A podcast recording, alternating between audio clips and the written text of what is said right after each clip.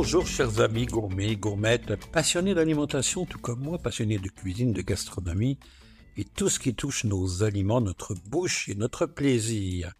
Au microphone Philippe Pauling et en présence de mon ami le réalisateur Bruno Gugelminetti que je salue bien. Et nous sommes, mes, chers amis, 70e émission le 31 octobre. Ouh, ouh j'ai peur le 31 octobre. Mais oui, c'est l'Halloween. Et l'Halloween, euh, je dirais que quand je regarde un peu les statistiques à travers le monde, c'est un peu fêté maintenant de plus en plus partout. Euh, fut un temps où c'était vraiment anglo-saxon et, très nord-américain, ainsi que, bon, anglo-saxon, comme je dis, l'Angleterre, ces pays-là. Mais maintenant, euh, il semble un peu partout à travers la planète, au Japon, en Espagne, en France, un peu partout, que ça se fait de façon assez présente. Encore une façon commerciale d'aller chercher un peu plus dans la poche des consommateurs me direz-vous. Et aujourd'hui, on va faire une émission un peu spéciale. On va, puisque c'est l'Halloween, on va parler des peurs alimentaires. Vous avez déjà fait un sujet similaire il y a quelque temps, mais là, je, reviens un peu sur le sujet pour vous parler de, tout ça, parce que c'est l'Halloween. Et on va parler aussi des empoisonnements alimentaires au cours de l'histoire. Vous allez voir qu'il y en a pas mal. Surtout, de grâce, ne jetez pas vos citrouilles, parce que pensez toujours qu'il y a quand même des gens qui, qui, qui ont rien à manger ou pas grand-chose, alors que vous pouvez faire quand même des choses intéressantes moi qui parle, puis je suis pas un amateur de, de citrouille, je vous l'avais déjà dit, mais quand même, on y a moyen de faire quelque chose, même si on n'aime pas trop la citrouille. Vous allez voir comment on l'arrange avec du bacon, par exemple, comment on peut faire des choses intéressantes. Alors, je commence tout de suite à, vous parler d'un mot. Connaissez-vous la cibophobie? La cibophobie. Eh bien, la cibophobie, c'est la peur de manger. Vous saviez peut-être pas ça, hein? vous irez voir dans le dictionnaire. Eh bien, il existe sur la planète des gens qui ont peur de manger tous les jours, qui ont peur de s'empoisonner, qui ont peur d'avaler, et qui se mettent tout un tas de raisons pour ne pas manger ou manger très peu. C'est proche un peu aussi, on parle souvent de l'anorexie, mais pas tout à fait quand même. Et on retrouve à travers ces peurs des gens qui vont inventer toutes sortes de choses. Alors, en faisant des recherches, puisque on ne ferait pas une émission comme ça, bien sûr, de façon aléatoire. On va chercher dans les Larousse, dans les dictionnaires, et on trouve tout un tas de choses. Alors, il existait, je ne sais pas si vous savez, mais j'étais assez surpris quand j'ai trouvé ça dans, des ouvrages euh, relatant les peurs alimentaires au Moyen Âge. Il en existe pas mal. Il existe aussi euh, Madame Marlette Farguet qui relate dans La vie fragile aux éditions du Seuil euh, l'alimentation source d'angoisse. Alors qu'on devrait manger par plaisir. Eh oui. Eh bien, au XVIIIe siècle, il existait un métier qui s'appelait les regratterières. Les regrattières, en fait, je devrais dire, le vrai nom. Et les regrattières, en 1750, on en comptait 6000. Qu'est-ce qu'est causé, qu'est-ce que c'est? Les regrattières, eh bien, ce sont des, des personnages, des femmes la plupart du temps, il existait quelques hommes, qui rachetaient ou qui récupéraient la nourriture des riches qui n'était pas consommée et on la vendait pour pas grand-chose aux, plus, pauvres. Donc on allait se retrouver dans les rues de Paris avec des regrettières, et 6000 quand même, l'an 1750, là, c'est pas n'importe quoi, qui rachetaient la, vieille soupe, le vieux poulet, les vieilles affaires, et qui allaient nourrir une partie de la population pour éviter évidemment de, de la famine.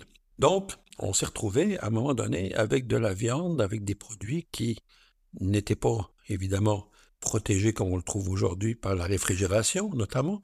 Et là, on a trouvé beaucoup de gens qui mouraient d'empoisonnement alimentaire sans savoir trop quoi, sans savoir ce qu'ils avaient mangé, parce qu'ils euh, avaient pu manger le, jambon qui avait trois jours, déjà le, le produit n'était pas toujours frais. Donc, il y a eu beaucoup, beaucoup de décès et qu'on attribuait à ce, métier.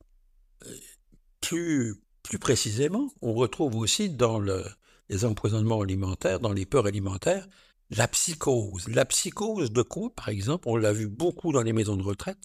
et on parle, j'en avais déjà parlé dans une émission, on parle notamment au niveau du Québec, on parle dans les maisons de retraite de gens qui ont peur de manger du poisson.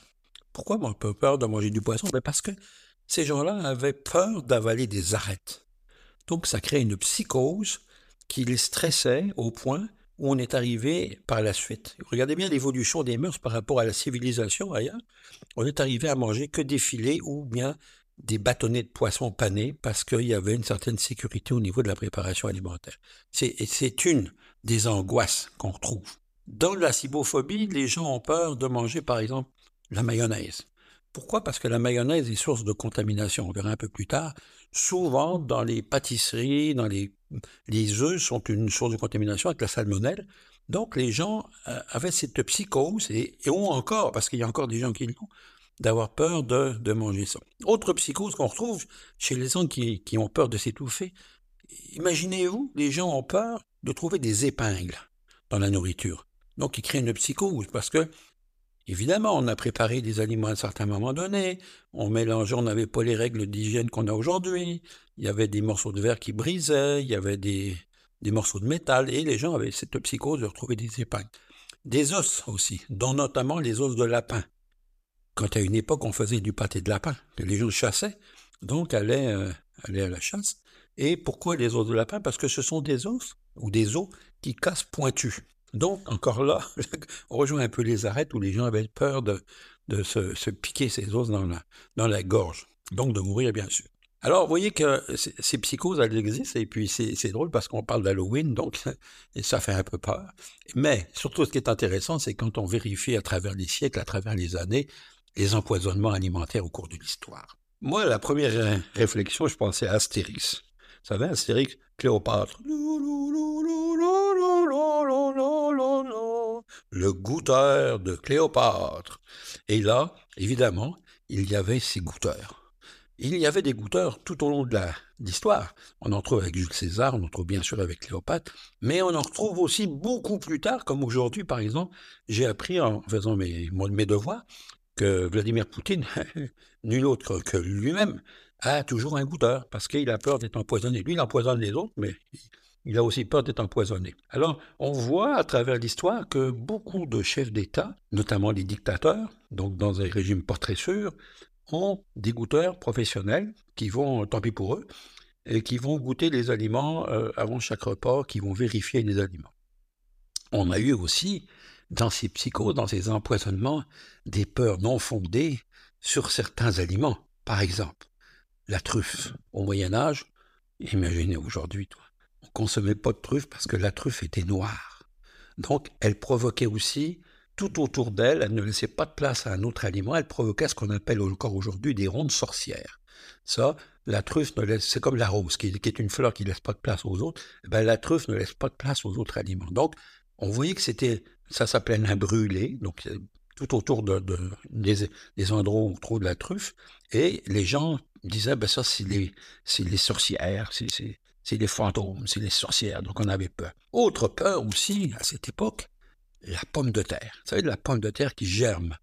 Ben, quand elle germe, la pomme de terre, elle fait des tiges. Quand elle germe, prenez des vieilles pommes de terre qui vont germer, et les gens avaient peur. On appelait ça aussi les, les, antennes de sorcières ou les antennes de sorcières. Donc on, on s'est abstenu pendant très très très longtemps de manger des pommes de terre comme de manger des tomates parce qu'on avait peur que la tomate fasse mourir, et, et ainsi de suite, et ainsi de suite. Alors, c'est cette évolution qu'on a un peu domptée aujourd'hui, et puis qui nous permet de, vivre mieux, mais quand on regarde à travers l'histoire, que ce soit jadis au Moyen Âge, ou encore avant avec Jules César et Cléopâtre, eh bien, on s'aperçoit que ces empoisonnements alimentaires existent. Alors, comment on empoisonnait les gens?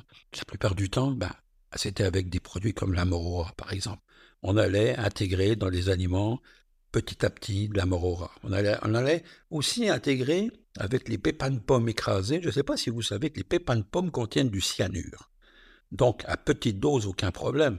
Mais quand on prend 80 pépins de pommes qu'on écrase, eh ben, on a une dose suffisante de cyanure. Donc, à, moins de trouver du cyanure à l'état liquide, on en injectait tranquillement, et le cyanure ben, est totalement euh, néfaste. On en meurt très rapidement. Il y avait aussi euh, la peur de la salmonelle, on a parlé plus, récemment des nitrites, de la listeria, de E. coli. Et donc, on a retrouvé encore aujourd'hui, on retrouve encore dans le dentifrice certains produits euh, euh, dans la viande hachée. Je vous parlerai un peu plus tard dans une autre émission des, des tartares, mais vous voyez qu'on a retrouvé encore aujourd'hui, il y a encore des crises régulièrement, chaque année, dans l'industrie agroalimentaire, de produits qui n'ont pas leur raison d'être et donc qui vont créer cette psychose des empoisonnements, alimentaires qu'on retrouve tout au cours de l'histoire. En terminant, je vais vous parler de la citrouille, puisqu'on est à l'Halloween et que tout le monde, ou presque, a une citrouille chez, soi, sauf moi.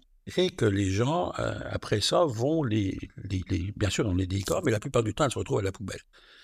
Qui est un peu ridicule. C'est un peu ridicule parce que euh, quand on pense à tous ceux qui... qui alors, il vous suffit tout simplement d'éplucher la citrouille, de retirer ce que vous avez comme décoration, de la gratter. Les pépins, d'ailleurs, les pépins de citrouille euh, se vendent. Hein. Je ne sais pas si vous le savez, qu'on les fait sécher au four. Et ça se vend, vous pouvez les assaisonner, les, saler légèrement si vous voulez, puis vous allez avoir euh, des pépins de, citrouille qui sont très agréables à consommer. Les gens qui sont les, végétariens, d'ailleurs, les, achètent, les consomment. Et on fait beaucoup aussi en Allemagne, notamment, on fait de l'huile de citrouille. Donc, est une, huile noire, mais très prisée, avec beaucoup de qualité. Alors, vous récupérez la, la chair de citrouille, vous enlevez toute la peau épaisse autour, et vous allez la faire cuire soit dans un bouillon de volaille ou tout simplement à l'eau, l'eau salée, et pour ensuite l'écraser. Et moi, je vous suggère, si vous voulez faire une, une, purée, par exemple, la mélanger avec moitié-moitié, moitié purée de pommes de terre, moitié citrouille, et vous allez voir que c'est quand même agréable. Par contre, on peut faire bien sûr la soupe à la citrouille, notamment un potage qui est passé, donc qui est, qui est passé au blender par la suite, au, mélangeur si vous préférez. Alors, vous faites votre potage, vous le faites cuire de la même façon que ce qu'on vient de dire. Vous allez y ajouter des dés de bacon que vous faites griller au préalable, donc sauter au préalable et vous allez les ajouter à la fin avec la crème et un peu de, beurre salé. Et vous, en assaisonnant sel poivre, vous allez voir que votre soupe à la citrouille est très agréable, très très bonne. Voilà mes amis, je vous suggère pour l'Halloween d'avoir du plaisir, de manger sans être empoisonné. Puis bien sûr, si vous reste un peu de temps pour la tarte à la citrouille, ben, ça sera parfait. Sur ce, je vous souhaite une belle et bonne semaine et puis, n'ayez pas peur, mangez, consommez, bon appétit à vous tous. Ici Philippe Mollet, à bientôt, je vous embrasse. Bye bye.